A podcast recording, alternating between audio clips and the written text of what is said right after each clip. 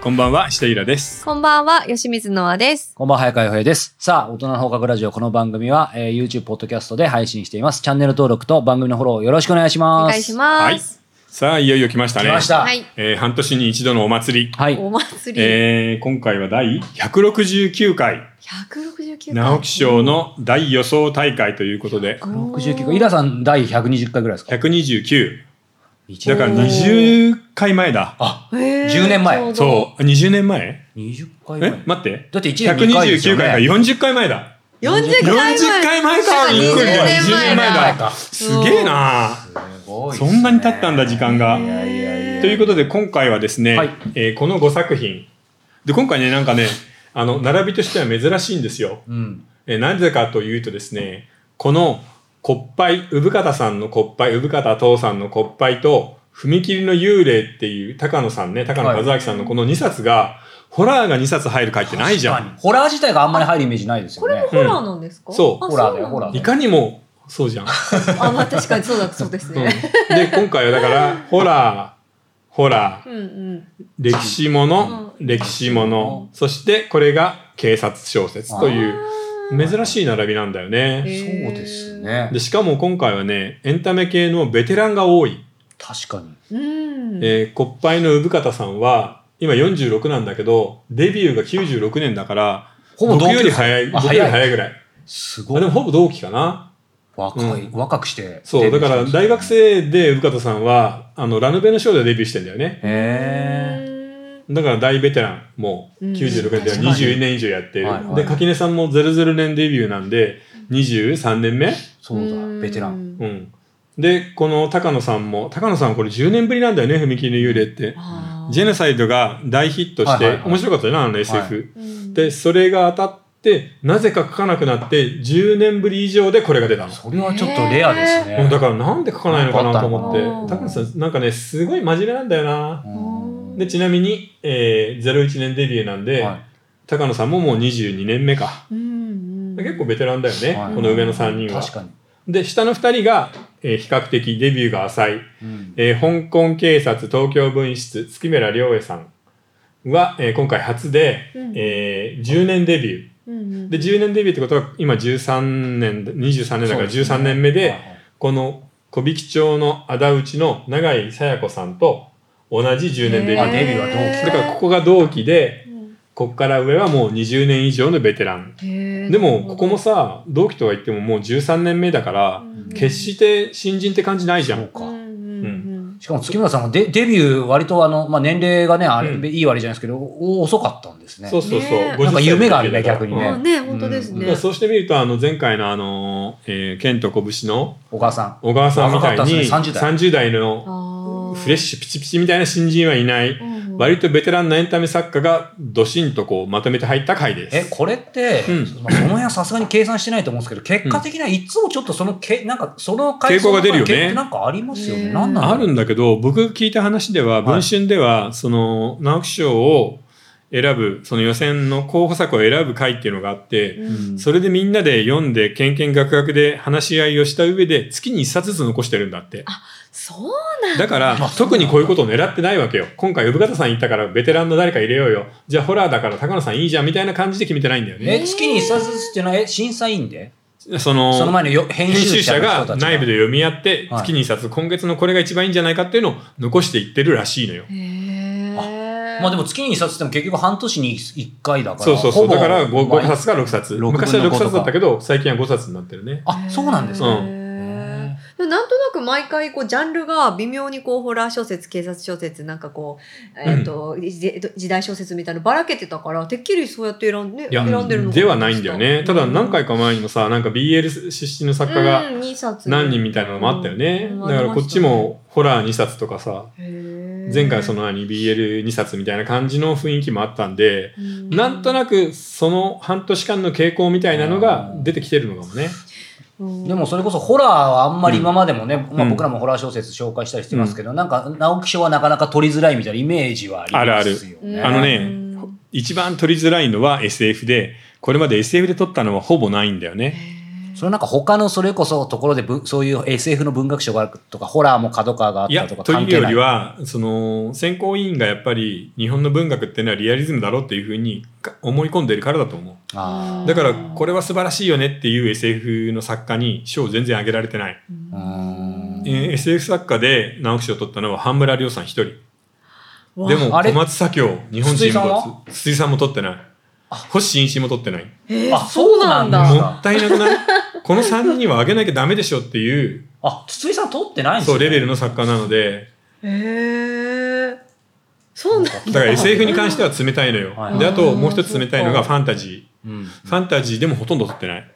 へで、ホーラーに関しては、実は先行で2人だけいるの。はあの、高橋克彦さん、い。はい。私の骨っていうのと、鹿川湊さんの花まんまっていう、その2作ぐらいなんだようね。ーんあ、じゃあ2作だけなんだからなんかね、うんこの直木賞ってうん強いのは、現代小説いわゆる会社員ものとか、はい。恋愛小う説、んだとミステリーに関しては優しくなったの。うん。ただ、それ以外のジャンル小説に関しては本当厳しいんだよね。SF、ホラー、ファンタジーには厳しい。うんでもなんか歴史小説、時代小説は最近結構撮ってるイメージありますそね。うだ。ね。なんか、いつの間にか増えちゃったよね。うんだって、まあまあ、ち地図と拳もある意味そうだし、その前の白金の葉もそうだし、このさ西洋の盾でしたっけ、そうだね国老城、う。うんん、あと星落ちて、あ、ち星落ちては違いましたねい。や、だからね、僕の感じではなんかね、正直言って時代小説ってファンタジーじゃん。うんなんだけど、うん時代小説だけはいいよっていう感じになっちゃってんだよね。うん不思議僕なんか、江戸時代の話とか読んで、こんなん全然ファンタジーだなっていつも思ってんだけど、ううん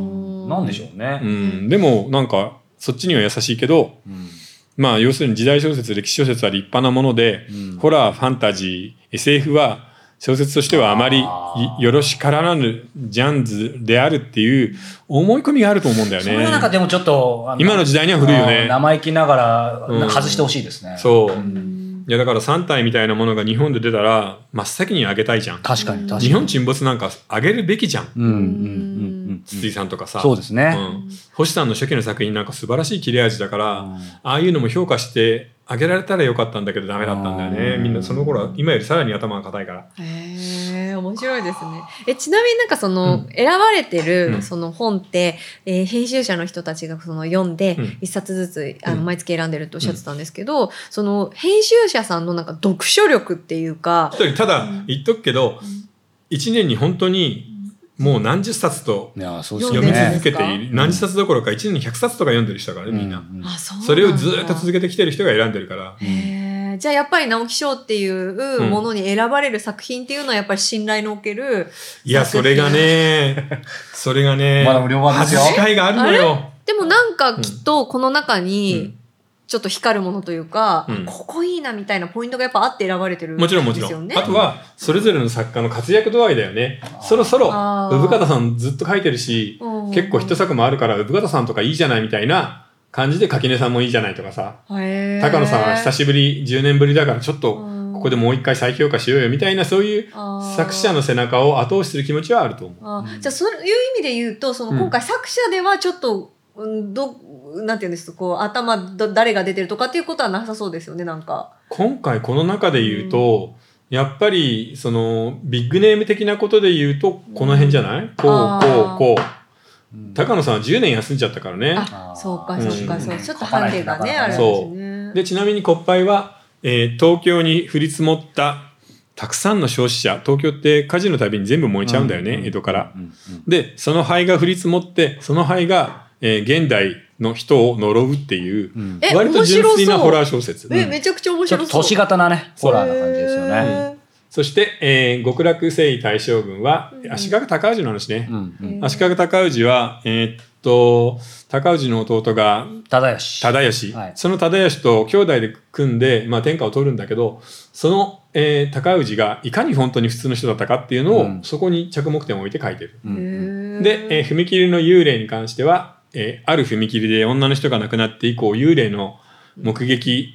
えー話がたくさん出てきて、うじゃああれは何なんだっていうのを、えー新聞記者崩れのジャーナリストが調べていくっていう話。うんさすが一行あらすじ、すごい。 違うとこか感心してました。確かにねうんこれで、本当です香よね港警察東京分室は、これがね、ちょっと設定が SF なのよね。あーそうで、香港の警察がさ、確かに。分室ね。そう、検視庁と組んで、その、こっち東京で捜査をするっていうのがよくわかんないから、うんまあ、中国人犯罪をなんとかするっていうのがついてるんだけど、うんでもともかくそういう感じでうん中国の警察と日本の警察が組んうでん独立運動をしていた香港の大学教授を追うっていう話です。へーそして小引町の仇討ち。うんうんこれねよくできてるんだけどこの仇にもちゃんと意味がありますからね。ねえひらがなの仇になってるけどうんここには漢字が2つくっついてくるから最初は漢字だったのに途中でひらがなになったんですよねなんかそれは気づいたんですけどこの敵の仇そうとそう方ですよね、うんこのいたずらっていうのは徒労の徒だからはいはいはい無駄とか意味のないうんこっちらは敵そういうことかそうダブルミーニングになってるのえすげえすげえって言っちゃった二だ人からそういう意味ではタイトルはうまいよね。うんまあ小引町がみんなわかんないけどな普通な。そうなんですよね、うん、小引町はあの江戸時代の、えー芝居町です。あそういうことそう今あのいわゆる有楽町の映画街とかへーじゃあ皆さんがタイトルを褒めるってねタイトルだけ読ん見てタイトルだけで上げるとしたらどれ私こっぱいか小引町かな僕もそう。これちょっと普通すぎるなと思わない、うんそうですねちょっとねこれはねなんかまあわかるけどここいらなくない極楽大将ああいいですねおーえーうん、僕だったら真ん中の2つで取っちゃううーね。んこれこれは香港警察東京分室僕これは多分香港警察か香港警察東京分室っていう漢字8文字よりはこれこそうんあのもう本当にぶっちゃけ一番簡単でこの本を読むような人に向けて作るんであれば「ドラゴンポリス」とかにする。あそうそうちょっとジャッキー・チェンとか出てきそうななんかなんとかポリスストーリーみたいな感じがいいですよねだってこの小説自体も香港映画のノワールものに対するオマージュみたいな雰囲気だからなるカタちカょナっとやっぱり、欲しいなうん、もう「ドラゴンポリス」で中国の竜の絵をバーンってほ入どれて。あいいですポねリスいいですねうんあこれに合いそうなこの想い定やに僕だったら想定もうん竜と銃にする。ちょっとなんああか池袋の分室すげえいやあのうん月村さんは毎なん回かすあの重機のファンなので、ね、トカレフのなんなんとかとあかースミス・アンド・ウェストンのあリボルバーのなんとか型って拳銃の形式を全部書くのよ。うん結構マニアだッかクなんらだちょっとやっぱりここまで固くしなくてもよかったかなっていう気はするかあなードラゴンボまあイルまあス逆にある意味中国感ははありますけどねこれ全部漢字だからねそうだね、うん、確かにいやでも今回まあみんなベテランなんで安定はしてたよね、うんうんなんじゃこりゃみたいなあんまりそこまでひどいのはなかったと思います、っっていうのがあれれかな。で、ちなみに、振り返り年齢46。うんはい垣根さん、上垣根さん57か、もうんう。で、高野さん59。おーほんで、月村さんあみん60。なあ荒感が多いなで、えー永井さんが46で、46、46を、を、アラカンが3ねうん人挟んでいるという作りです。うんなかなか渋いですね今回はねね渋いっていうか、ほんとベテランばっかだね。ね確かにはい面白いですねちょっとこの後楽しねみ本編ではたっぷりと語っていきたいと思いますが、はいじゃあここでお便りご質問いいですかね、じゃあお便り、えっと、まず YouTube から、181回の石田イラが時代の球児を徹底 考察。 びっくりした151回の石田イラがなんとかでしたみたいないきなり呼びつけた私いみたいもなそう思いましたけど、これはいタイトルでしはいた。はいひろゆきとは何者かあのひろゆきさん回ですねにあのコメントしてくださったんですけど、ひろゆきは交通事故の慰謝料を使って留学した、それが彼の人生観を形成する重要なイベントだと思いますっていう、あの、おー豆なるほどねそういう豆ことだ知ったんだ識を、はい、勉強うにんなり、ますくれたんだくだねさ。ったんですけど、すごいですね。交通事故の慰謝料を使って留学って結構。もう有効活用じゃないですこよとね。はさ、結構でかい事故でやられたんだまあね。ね骨やられたんでだすよねね。 3桁以上じゃないとねうんすごい精神力だな。はい。次、43歳の女性からです。はいえっ、と、アダルトビデオの特集で感想を読んでもらったものです。そんな特集ありましたっけアダルトビデオと特集。 AV のあの、うん、歴史みたいなにあの、日本アダルト誌みたいなね。そうあそうそうなるほど、なるうん面ほど。白かったよね。面白かったですね、うんあれも。えー今回小説家スペシャル書けない時どうするかがとても参考になり、何度も聞いています。おお、ありがとう。えー今回小説の賞に3つ応募しました。うん。まだ200枚を超えた小説をきちんと書けたことはないのですが、大人じの意見を参考に長編小説に参挑戦していきたいです。えーまたフィ、やっぱりフィードバックは重要なんですね。えー、賞のフィードバックがない場合は、ここならなどで添削していただきながら、デビュー、デビューできるまで頑張る所存です。ちなみに、イラさんがエスエブリスタの YouTube で小説教説をされているのを何度も繰り返し見させていただいていうわます。懐かしい。えーそして昔からおっしゃっていることが一貫していて、それなのに、核の周りはどんどん更新されている様が素晴らしいなと思います。もちろんこのオトラジは3人でいらっしゃってのオトラジだと思っていて、早川さんとナーさんの存在も欠かせません。早川さんの質問力とノアさんの素直さがあればこその番組だと思います。はあありみん なこれのからも楽しみにしてます。俺はこの人の気配り力すごくないねえ本当ですねうんもう忖度だから、もう役人とかだったら出世できる な。忖度だからいやもう何々なんて先生にも避けて忖度じゃないよね。えねえ、そんなことないですよ。忖度いや、優純しす粋ぎにだよ思ってくれてるんですよ、きっとはね。いはい、ありがとうございコメントでます。また忖度忖度って誰もね、あの、打たないからそう弱い、打たれ弱い んでね。はい。はい、えっ、と、ニューディール清作さん、30代男性からの質問です。なんか難しいのがこれ来そう本本名じゃないですよね。大丈夫ですよね。えー、イラさん、ヨヘイさん、ノアさん、こんにちは。こんちにははいえーいつも3人のやりとりを楽しませていただいています。今日は読書に関しての質問です。えー私は昔から小説を読むのが大好きなのですが、長編に関していつも不思議に思っていることがあります。うんそれは世間で評価の高い長編ほど、なぜか途中で中だるみを感じることが多いということです。最近では、えっ、と、熱源や同志少女よ、など、えーこれはどういうことでしょうか中だるみの時間を超えると大変面白く、おおむねラストで感動し、内容もしっかり覚えています。ちなみに中だるみのない長編は一気に読めますが、後々内容がほとんど心に残っていません。長編における私が感じているこの謎の中だるみ、えー作者は意図してそういう中だるみを作中に設けているのでしょうか解説していただけると幸いです。いや、もちろん意図してはいないんだけど、うんただ、リズムって早いばっかりだとダメだよね。うーん。あの、映画なんかでもさ、ダイハードじゃないけど、ただひたすらサスペンスが積み上がっていくっていうのって、ああ、面白かったで終わっちゃうじゃん。んだから、あの、どっかで緩やかなところ、ちょっと弛緩させないとそみたいうな。、あの、ゆったりする、そういうリズムを長編の中で、こうやってうねるリズムが作れるようになると、やっぱりちょっとうまいわけよ。ううんん。うん、だから中だるみって言うけどそうじゃなくてそこは全体のトーンを決める優しい穏やかな部分そういうのも必要だからね、うーんだからちょっとあれを考えてみてシンフォニー交響曲ってうさん大体4楽章スタイルじゃないうんで1章目にバーンってきて例えばベートーベンだったらジャジャジャジャーンってきてで2で3でちょっと中だるみというかゆったりしたテンポの章が来た後最後にまたクライマックスうでんドーンとくるっていうはいはい。そういう作り方はシンフォニーも長編小説も一緒なの。だから中だるみっていう言葉になるとダメなんだけどそうじゃなくて言ってみればシンフォニーのスローなムーブメントだと思ってくれれば、いやその中だるみの部分がすごくうまいっていうことも全然あるんだよね。確かに確かでしかも小説は山場よりその中だるみの部分、えー助監学習を書く方がずっと難しいからにや。っぱそうですようんね。そこ一歩間違うと本当の中だるみになっちゃう。そうそうそうそうそう確かにうん本当ですなのでその心に残ってるのは当然でちゃんといい構成で組めているので、えーそう残っているんだよって感じかな。これでもまさにね、この方がおっしゃった、やっぱ長編はそういうのありますけど、短編だとやっぱ、まああんまりなく一気に駆け抜けるのが多い多いですねようん、短編はあんまり無駄なものを入れられないので、うんサクッと作った方があるよねだからうん短編はサクッと作って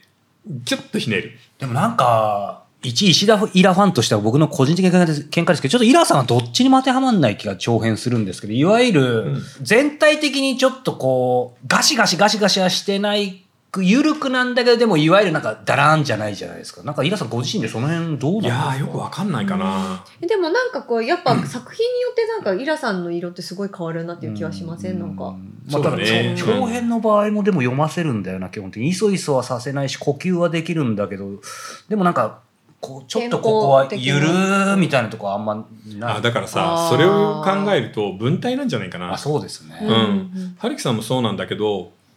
春樹さんの小説も読んでてどこが山かとかわかんないいやじゃん春樹さんはちょっと特殊ですよねそう中だるみとかなんかどっかの世界入っちゃったみたいなそうそうでも必ずあそのずーっと一定のペースなんだけどその文体がいいので引き続けられて読んでしまうってとこがあるから、うんるあそれも半分あるかもしれないね確かに確かにうん確かにでもなんかでやっぱり本読んでる方ならではのね、質いい質問そうだだよねね問でしたね。うんはい、ありがとうございました。ありがとうございます。さあ、えー本編に入る前にお知らせです。えーイラさん、はい法務社から書評のエッセイを始めたということで、ちょっとだけご紹介いただけますかそうですね。えー、法務社って、あの、集英社の本を作っている会社なんですけど、そこで、あの、えー6月30日のお昼からかな、えー作家石平を作った人生の50冊という、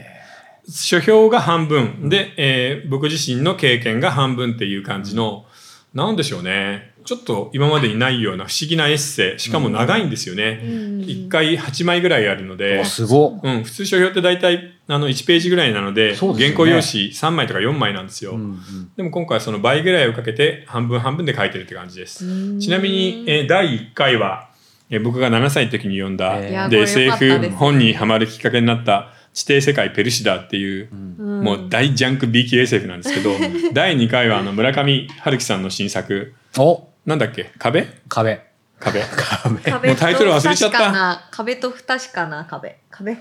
なんかと不確かはい、な僕壁。ら取り上げたタイトルを忘れちゃったじゃないですもか。うね、本当にちょっ街とその不確かな壁。ああそうさすが。あのね、言っとくけど、本当にタイトルダメだよね、これは。海辺のカフカとかさ、ああ、そうあーですね。1984とかね。 1984に比べたら今回タイトルが本当に良くないんだよはいすぐ出てこなかったなな。小説はまあまあ面白かったのにはいはいはいはいなあ。を書いていまあす。えなるほどねーはい次も楽しいみ。わや、でも本当これ50冊ってことえ、これほぼ毎週す毎週毎週。ーごいな。でもね、石石平エッセイ好きとして今までもたくさんありましたけど、やっぱりなんかちょっと、もちろん中身は全然違いますけど、僕がずっと昔好きだったな、R25 で連載さししてた、空今日も青いか以来のなんかね、ちょっとね、ドキドキ、うんワクワクする感じなので、ぜひはい URL をあの素敵な貼っておくのでね、SL えでしたーね読んでみていただけたらと思います。さあ、えーこの後、直木賞の大予想スペシャル、いよいよ本編に入ってまいります。えー続きのご視聴方法は4通りです。えー YouTube メンバーシップ、えー Apple Podcast サブスクリプション、ニコニコ動画、そして audiobook.jp、いずれかの方法でご視聴いただけます。えー詳しくは概要欄をご覧ください。それでは本編で。はい。